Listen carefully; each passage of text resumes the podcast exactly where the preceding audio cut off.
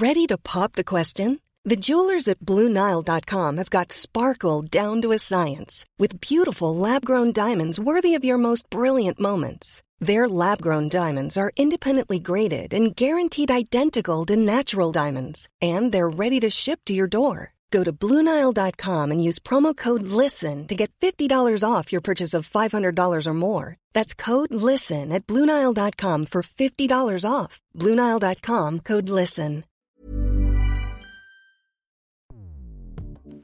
Escuchas. Escuchas.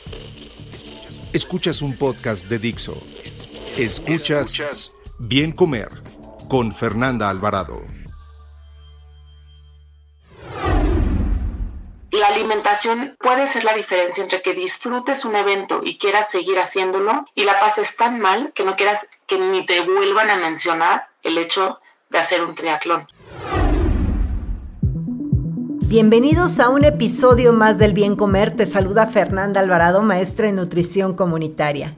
Seguramente si estás escuchando este podcast es porque te interesa conocer sobre una alimentación correcta cuando estás entrenando para triatlón. El entrenamiento para tres disciplinas separadas puede llevar mucho tiempo y puede ejercer una gran presión sobre las reservas de energía de un atleta. Y como la mayoría de los triatletas entrenan más de cinco días a la semana, es decir, hacen entrenamientos intensos, es importante que adopten estrategias de alimentación que promuevan la energía y sobre todo los nutrientes necesarios para un óptimo rendimiento y también una rápida recuperación. Para hablar de este tema me acompaña ni más ni menos que la experta en nutrición deportiva Sol Sigal. Ella es licenciada en comunicación y en nutrición y tiene una especialidad en trastornos alimentarios y una maestría en nutrición deportiva. Desde hace 15 años atiende atletas y ha dado más de 19 mil consultas.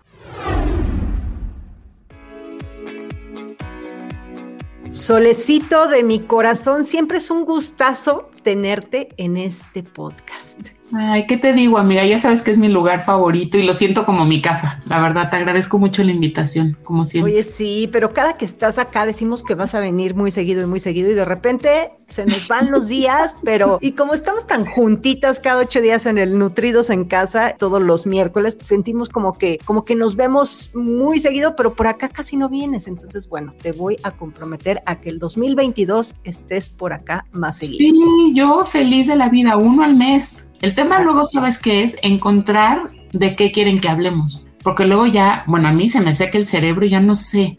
Entonces, de hecho, el tema de hoy es una recomendación del público. Entonces, Exacto.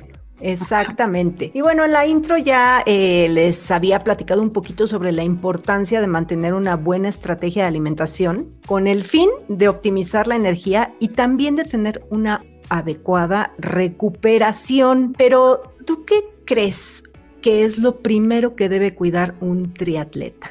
Mira, el caso del triatlón en especial es muy peculiar porque al ser, pues sí, como un multideporte, no, no es tan fácil como decir, es que solo va a correr. Todos los gestos de movimiento son tan diferentes en el triatlón que el triatleta tiene que cuidar muchísimas cosas. Me voy a enfocar nada más, por supuesto, el tema de lesiones, de descarga del entrenamiento, de las rutinas, de las frecuencias cardíacas, pero creo que ese no es el tema del podcast. Creo que el tema tiene que ver más con alimentación. Y el tema del triatlón es muy especial porque la gran recomendación es que los triatletas entrenen su alimentación para que el cuerpo rinda, pero entrenen con una estrategia que les permita mantenerse bajos de hidratos de carbono durante la época de entrenamiento y altos en hidratos de carbono durante las competencias. Es como train low y luego run high, ¿no? Corre alto. Entonces, es una estrategia que no es tan común. Generalmente muchos nutriólogos deportivos, o peor, los que ni siquiera son nutriólogos deportivos, los tratan de mantener muy altos hidratos de carbono durante toda la temporada. Y yo he visto que eso en los casos que yo he asesorado no es la mejor estrategia porque mantener el peso es muy difícil y en los triatletas el peso sí importa porque si bien en la natación a lo mejor no hace tanta diferencia porque te ayuda a flotar o te da eh, te ayuda a termorregular cuando vas corriendo, que es la última de las disciplinas, ¿no? Porque el triatlón primero nadas, luego haces eh, bici y al final corres. En esta, como en esta dinámica de movimiento, llevar sobrepeso en la carrera es igual a vivir un infierno. ¿Sabes? Entonces, la gente que no, no come bien durante toda la época larga de entrenamiento, cuando llega a las competencias, llega con sobrepeso. Entonces, a mí me parecería que eso es como lo más importante a resaltar en el caso de los triatletas de cualquier distancia porque hay muchas distancias. Hay unos chiquititos y luego hay uno que es el sprint, que es el más chiquito oficial, digamos, que nadan 750 metros y luego hacen 20 kilómetros de bici y luego corren 10 kilómetros. Todavía hay unos más pequeñitos en México que están hechos solo para mujeres, para mujeres novatas que están empezando, son todavía más chiquititos. Entonces pensarías que para ellos no importa, ay, no importa, pues es chiquito. O no, lo que importan son los Ironman y los ultras. Y no, la verdad es que en cualquier modalidad del triatlón, lo que importa es cómo entrenas para que llegues con la composición corporal correcta, ¿no? Y cómo comes durante el entrenamiento para que en tus competencias estés haciendo.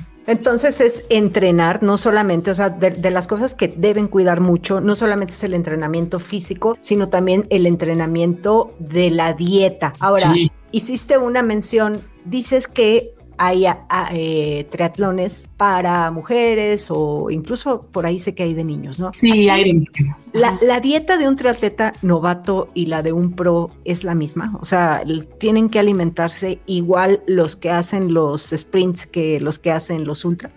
Pues es que te diría que sí, en composición, digamos que en macros, ¿no? Los sí, obvio en cantidad, obviamente no, pero... pero... Pero básicamente sí, o sea, tú tienes un poco las mismas exigencias. Realmente lo que podría cambiar, o sea, tú tienes la cantidad de carbohidratos que le vas a dar al atleta, de proteína y de grasa. Obviamente las calorías, porcentajes, o sea, estas cantidades son en porcentajes. Las cantidades cambian de acuerdo a las calorías que asignes a ese paciente, ¿no? A lo mejor una va a estar en 1500 y otro va a estar en 4000. Entonces, por supuesto, las cantidades cambian, pero sí puede haber eh, como diferencias pequeñas, sobre todo que tienen que ver más con dónde se va a hacer el triatlón. No es lo mismo competir en uno que se llama Escape de Alcatraz en un mar que es muy frío en Mazatlán que hace un calor horrible y entonces tú realmente lo que se va haciendo con los triatletas es modificando la dieta para que con esto logres cambios en su composición corporal, o sea, tengan menos grasa o más grasa. Generalmente es con lo que juegas, porque músculo entre más tengan mejor siempre. ¿No? Pero con lo que juegas es con la grasa. Entonces, si van a eventos donde hace calor, los quieres más magros o les propones que tengan una composición corporal con menos grasa. Y si van a eventos donde hace mucho frío, a lo mejor un poquito más de grasa. O luego tienes que evaluar, por ejemplo, si el atleta es buen nadador pero mal corredor, te conviene que se vaya mucho más delgado para que durante la carrera no sufra, porque de todas maneras es buen nadador. Entonces tienes que evaluar un poco cuáles son los, las, de estas tres disciplinas, cuáles son las que le son más naturales y cuáles le cuestan más trabajo y entonces lograr cambios en la composición corporal que te ayuden a que las que le cuestan más trabajo le sean más sencillas. Wow, o sea que, además de que es personalizada, también hay que fijarse dentro de, de, de, de hacerla personalizada en cómo rinden en cada disciplina. O sea, no pues está tan sencillo como puede parecer, no es un machote así de, de la dieta del maratonista y ahí te va y él come antes, durante y después, ¿no? Yo creo que entonces sí es milimétrica pues bastante y además tienes que irte apegando a los ciclos de entrenamiento, a las competencias previas, porque claro que hacen triatlones antes o simulan triatlones, de repente se van a teques o se van a las estacas, simulan competencias y entonces esas te sirven para hacer experimentos. A ver, vamos a probar aquí que comas esto y vamos cómo te sientes y vas haciendo experimentos, pero no todas las competencias ni todos los experimentos son igual de importantes. Entonces haces bitácoras, es un trabajo pues muy entregado, pues sí hay muchísimas cosas que hacer y mucho que calcular y mucho que medir y mucho que... Y a mí la verdad es que pues me da un poco de risa cuando me dicen, ah, es que mi nutróloga me dio este plan. Dices, está cero personalizado. Te preguntó cuál es tu disciplina más fuerte. No. Te preguntó cuántos triatlones has hecho en tu vida. No. Te preguntó cuál es tu objetivo, si quieres nada más llegar a la meta o ganar. No. digo, ¿quién fue que te entregó? ¿No? Oye, y ahora, a ver, una, una pregunta que me, me, acaba de dar curiosidad. Dentro de las muchísimas, porque tú has prescrito muchísimos planes de alimentación para este tipo de deportistas, pero en cuanto a calorías, así la que haya hayas hecho de más, más calorías, lo que más has prescrito en cuanto a calorías a un atleta de cuántas son. No más por, por, por, por envidia. 4.500. Y su mamá me decía, por favor, ya no le des comida. Y yo le decía, señora, tiene hambre. Era un chavo como de 18 años. Pues es que tenía hambre. Y entonces yo le ponía más comida y le decía, ay, perdóneme, por favor. Ahorita platicamos de qué hacer cuando tienen que comer mucho, pero a ver, eh, rápidamente, pues, ¿cómo es la alimentación del triatleta en cuanto a cada disciplina? O sea, en cuanto a la natación, a la bici y a correr. Sí, lo voy a hablar muy general porque claro que hay diferencias con cada una de las distancias. No es lo mismo si vas a nadar 500 metros que si vas a nadar 3800, que es lo que se nada en el Iron, ¿no? Por supuesto hay diferencias. Lo que tienen en común es que se levantan muy temprano, desayunan, hay veces que hacen doble desayuno si la competencia, o sea, si se levantan temprano y están lejos o su hit de salida es más tarde, pueden hacer dobles desayunos o colaciones intermedias. Generalmente durante la natación no comen nada, entonces tienen que ir muy bien, muy bien hidratados, por supuesto, y muy bien cargados de carbohidratos porque la natación a lo mejor depende de la natación, la distancia va a ser de 15 minutos o de dos horas. Entonces sí tienen que ir muy bien cargados de carbohidratos. A veces ahí si de plano no se sienten seguros sin comer nada, llevan geles. Se meten geles en el traje de baño y entonces a la mitad de la natación, en alguna boya o en algunas de estas vueltas que hay, abren el gel, se lo comen, guardan la bolsita o deberían guardar la bolsita vacía en el traje de baño y eso es lo que comen durante la natación. Es importante mencionar que durante la natación hay dos dos posibles situaciones, que sea agua dulce o que sea agua salada. Y con estas diferencias tienes que modificar los planes. No es lo mismo, no necesitan, por ejemplo, a lo mejor tantos electrolitos si estuvieron nadando en agua salada y estuvieron bebiendo agua del mar o del río salado, lo que sea, a los que estuvieron en agua dulce y a lo mejor tomaron demasiada agua y diluyen electrolitos, entonces les tienes que dar menos agua. En fin, todas estas son como las hechuras finas de la, de la dieta del... Si toman agua mientras nadas, estás... Pues es que aunque no quieras, porque cuando sales a respirar, pues te entra agua a la boca y te, a veces te la tragas, y más cuando hay olas, y más cuando estás en un lugar donde hay 15 nadadores encima de ti, pues claro que tomas agua sin querer, porque al abrir la boca para respirar te entra agua. Entonces, sí, no es un trago así de, ¿no? Como de hidratación, pero sí sucede. Entonces, ya que salen de la natación, están seguramente bastante depletados, bastante deshidratados, ya no tienen carbohidratos. Les tocan transiciones que a veces tienen que correr al lugar donde está la bici. Hay veces que son distancias muy chiquititas, que realmente el reto es que hay piedras o puede haber un vidrio o la arena o el pavimento está caliente o son adoquines, ¿no? Pero corren descalzos se ponen los zapatos de la bici, o bueno, no, eso es lo último, se ponen el casco, se ponen, muchas veces tienen que agarrar cosas para la bici o lo que tengan que hacer, desmontan la bici, se van corriendo, algunos eh, se van ya con los zapatos de la bici puestos, otros traen los zapatos pegados a los pedales de la bici y en la zona de montaje se pueden subir. Y ahí es donde empieza el buffet. La bicicleta es el buffet del triatlón Muchas veces traen la comida o se le echan así en las bolsas de, atrás del trisuit o lo traen pegado en la bicicleta o lo sacaron de una hielera y nada más lo traen en la mano, lo que sea, pero la bicicleta es donde más deben comer. Depende de la distancia, la recomendación es que tomen solo carbohidratos, o sea, geles, bebidas deportivas, gomitas, hay unas pastillas que se que tienen solo carbohidratos, así. O si la distancia es muy, muy larga, obviamente tienes que meter proteína y grasa. En un Iron de repente te puedes comer un sándwich. Digo, no es que te comas una pierna de jamón, pero te puedes comer un sándwich o te puedes hacer algo que tenga, por ejemplo, mermelada y queso panela o eh, mermelada y crema de cacahuate, ese tipo de cosas. Entonces, muchas veces en la bici también ya metes un poco de proteína. Hay algunas bebidas como que no son necesariamente proteínas, tienen básicamente carbohidratos. Hay una que se llama Hammer, por ejemplo, o Axel, ¿no? Accelerate, que también tiene un poquito de proteína en la bebida, porque a veces en la distancia tan larga el cuerpo empieza a necesitar proteína. Pero el dato importante es que en la bici lo que tenemos que entender es que ahí es donde se come, porque todo el cuerpo en la posición de la bici es bastante fácil que pueda digerir. No es lo mismo. En la, en la natación no puedes, pues porque vas nadando y no puedes y en la carrera, anatómicamente es muy complicado por todo el impacto y brincolotean todos los órganos, es muy complicado. Entonces la bici se vuelve el momento. Nada más, por supuesto, pues con cuidado y sus cosas, ¿no? ya que nada más cabe aquí un, paréntesis. Esto que estás hablando es para, para distancias pues largas, ¿no? O sea, el que hace un sprint pues no tendría que comer. No, sí tendría, porque a lo mejor... ¿Ah, sí? sí, a lo mejor no se come tres sándwiches y cinco geles, pero a lo mejor abre sus gomitas o abre ese gel que no se comió en la natación o una barrita, sí, porque la bici es donde te vas a preparar para la carrera. Entonces, aunque hagas 20 kilómetros de bici, si no eres bueno, a lo mejor te toma una hora. de bici. O a lo mejor hay mucha subida, o a lo mejor te tocaron, te digo, adoquines, piedras y cinco vueltas en U, en unos que se hacen como peines así, tingiring, y vas dando puras vueltas en U. Se vuelve muy tardado. Entonces, a lo mejor, aunque sea una distancia pequeña, pues sí te tardas y además muy probablemente ya haga calor. Entonces tienes que súper hidratar y tienes que comer. Porque si comes bien en la bici, te vas a bajar a correr mejor. Que si, tú te si no comes y te bajas a correr, eventualmente en la carrera te vas a sentir muy mal. Sí o sí.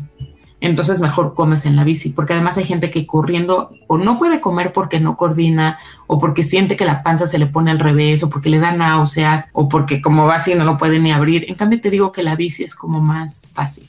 Entonces comen en la bici, se consumen más o menos, como dato general, entre 30 y 40 gramos de hidratos de carbono por hora en la bicicleta. ¿No? Entonces tus barras, tus gomitas, no sé qué. En la transición te quitas el casco, te pones tus tenis y te vas a correr. Y entonces tú puedes, fíjate, si usas cafeína, antes de terminar la bici, como unos 20 minutos antes, de terminar tu bici, te puedes tomar algo que tenga cafeína. Y entonces te va a hacer efecto cuando arranque tu carrera. Porque ves que tarda más o menos media hora en hacer efecto. Te vas a bajar a correr en lo que te ubicas tal, como vas a tener cafeína, vas a poder enfocarte mejor en empezar a correr. Y ya que corres, dependiendo la distancia, a lo mejor cada 40 minutos tendrías que meter un gel, otra vez gomitas o algo así, calculando que a lo mejor si es, por ejemplo, el maratón, que es lo que se corre en Iron, va a haber el famosísimo muro que está por ahí del 30, 35, entonces tienes que calcular la cafeína, ¿no? Pero sí, claro que tienes que comer. Suelen y la hidratación, ¿no? También hidratación durante la Suelen ser hidratos de carbono, la mayoría, o sea, el 90% de lo que consumes o 95% de lo que consumes durante el ejercicio deben ser hidratos de carbono de diferentes fuentes para que se absorban a diferentes velocidades. Entonces tienes este, fructosa, tienes sacarosa, maltos, eh, maltodextrina, tienes muchas formas de carbohidratos que se van absorbiendo y te van dando energía a diferente ritmo. Y con eso garantizas energía todo el tiempo. Y siempre agua o bebida para deportista o electrolitos. Eso tiene que ver más con la estrategia que te ayuden a diseñar. Por ejemplo, un triatleta eh, de repente puede tomar agua de coco saliendo de la natación sin nadó en agua salada, porque el agua de coco aporta básicamente potasio. Entonces con eso puedes regular tus electrolitos. Y muchas veces no lo hacen. Les dan otra vez Gatorade que tiene otra vez sodio. Entonces si es un triatleta hipertenso, por ejemplo, se puede sentir muy, muy mal en la bici porque tiene demasiado sodio en el cuerpo y necesitas compensarlo. Son estrategias. Sí, yo sí creo que necesitas una asesoría de, ay, es que he hecho muchos triatletas y ya me la sé. Esa yo no me la creo, la verdad. Porque la hidratación puede ser, te digo, con muchísimas cosas y puede ser la diferencia entre terminar o tener un golpe de calor y tener convulsiones tirado en el piso. Así, esa es la diferencia. Sí, yo, yo lo, lo vivía en, pues en, en, la carrera cuando corría. cuando corría y era joven. se hace diferencia. Oye, Solicito, y, digo, evidentemente, pues no, aquí no, no te vas a poner a dar un menú ni tal cual, pero por ejemplo, ahorita hablaste mucho eh, de la alimentación, pues durante eh, el entrenamiento, durante la, la, competencia, ¿no? Mientras lo estás haciendo, pero antes y después. Sí, yo lo que hago siempre es las famosísimas cargas de carbohidratos, pero muchas veces los atletas piensan que es simplemente atascarte de pasta en la noche y cinco papas al horno y ya. ¿No? Y lo hacen todo el tiempo y se toman ocho botellas de bebida para deportista y ya, ¿no? Y la verdad es que las cargas de carbohidratos tienen su estrategia. Yo trato de que los atletas que yo asesoro entrenen bajo, o sea, muy poquitos carbohidratos. Unas semanas antes del evento hago una transición a más carbohidratos y menos proteína porque los mantengo como bajos en carbos, alta altos en prote luego como que los modero y al final, unos días antes, les meto carbohidratos durísimo, pobrecitos. Son unas cargas de carbohidratos que yo alucino, digo, yo las he hecho y son horrendas, ¿no? Pero las haces poquitos días antes de la carrera. Entre más, más porcentaje de carbohidratos ponga, menos días de carga necesita. Entonces hacen su carga y luego mi propuesta siempre es que se mantengan cargados, depende del evento que hayan hecho, uno, dos, tres, cuatro y hasta cinco días después mantengan sus cargas de carbohidratos.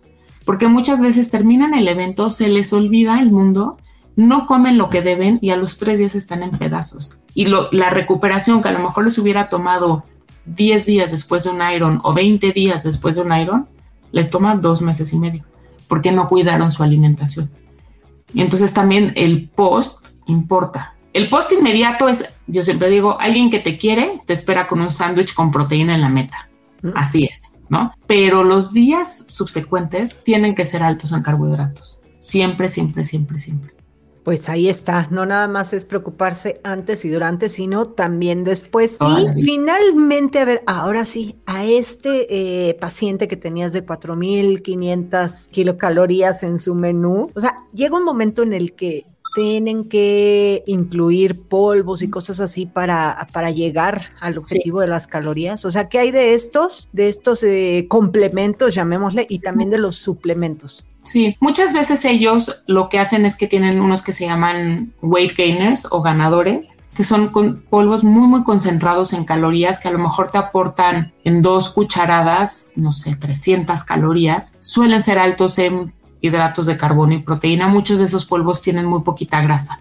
Entonces a lo mejor hacen dos tomas de weight gainer durante el día, a lo mejor en lugar de una prote típica después de entrenar, toman estos weight gainers que tienen un balance a lo mejor de 4 gramos de proteína, de carbohidrato o 6 gramos de carbohidrato por 2 de proteína o así. Y eso es lo que toman después de entrenar y eso nos ayuda a que pues con un volumen menor en el estómago alcancen las calorías que necesitan. Pero la verdad es que siendo honestos, mueren de hambre. O sea, alguien que necesita comer 4.500 calorías es porque nada 3, 4, 5 horas diarias. Entonces tiene a lo mejor cosas durante el entrenamiento que le dan muchas calorías, a lo mejor gomitas, geles, porque también hay variedad entre toda esta comida y hay cosas que dan más calorías y eso. Y terminando, pues, se mueren de hambre y se pueden cenar dos sándwiches, una pechuga de pollo, dos licuados. Entonces no, no hay tanto rollo. No es que sirven, la verdad es que sí sirven, son un buen apoyo, pero no son indispensables. Hay grandes atletas que no lo consumen. Tengo una chava que tengo hasta becada porque es buenísima corredora. Así de, oye, ¿y cómo te fue? Bien. ¿Y en qué lugar quedaste? Bueno, pues gané, ¿no? Así es. Y la verdad es que su situación económica no es fácil y me dice, ya no me des más comida porque no la puedo comprar. Y vive de latas de atún y huevo duro porque es lo que puede pagar y bolillo.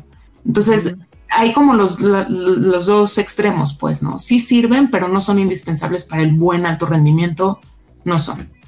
Existen. justo, justo estaba viendo que una, alguien que, que ganó una medalla ahora en, en, estos Juegos Olímpicos era una chica que vivía en unas vías del tren, ¿eh? Y, una corredora. Y, y, veo, o sea, ahí es, ahí, ahí es nada más un recordatorio para que el que quiere puede, ¿no? Y también no, nada más en entrenamiento, también, como bien lo dices, o sea, en la alimentación, y no me jales el hilo porque ese es otro tema, pero pues sí se puede eh, encontrar muchos alimentos a un precio pues eh, digno, llamémoslo. Sí, totalmente, es como y los que no corren con los tenis de última tecnología y también les va muy bien. Creo que hay alternativas, sin duda hay cosas que te facilitan la vida, ¿no? Y que si tienes acceso, pues bueno, está muy bien, pero hay opciones, sin duda.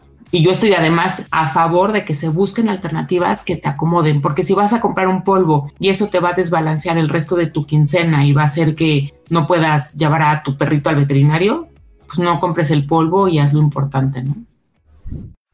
Un dato, un dato.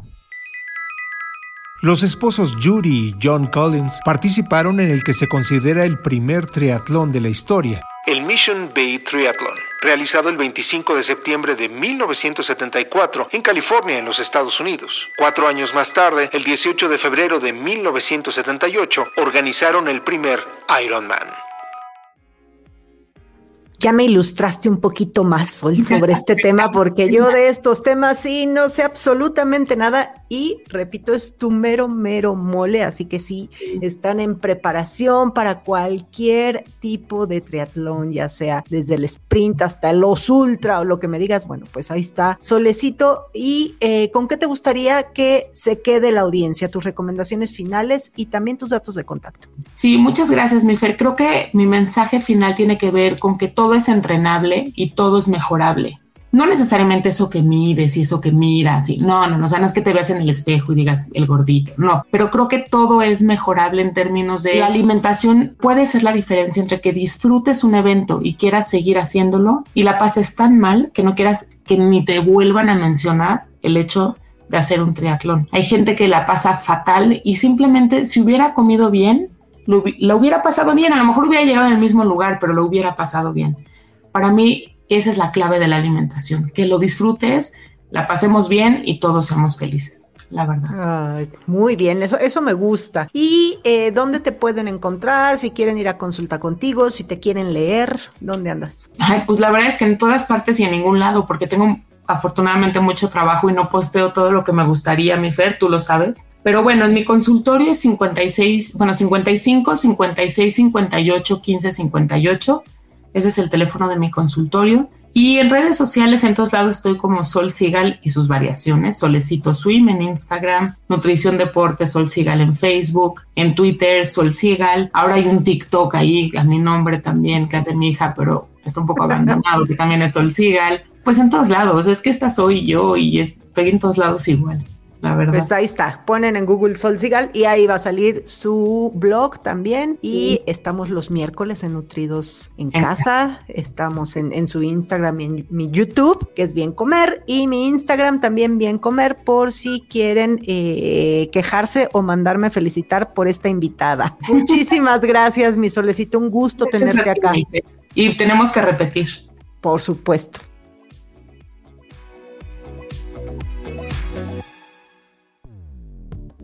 Dixo presentó Bien Comer con Fernanda Alvarado.